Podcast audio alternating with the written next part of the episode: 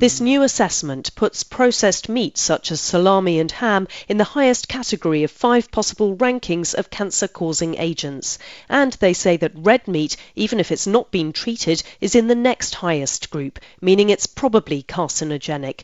Alarming though this sounds, scientists emphasise that eating meat doesn't carry the same cancer risk as smoking cigarettes, for example. Responding to the international report, Cancer Research UK said there was not much harm in having a bacon bap once in a while. It was more important not to eat too much red or processed meat.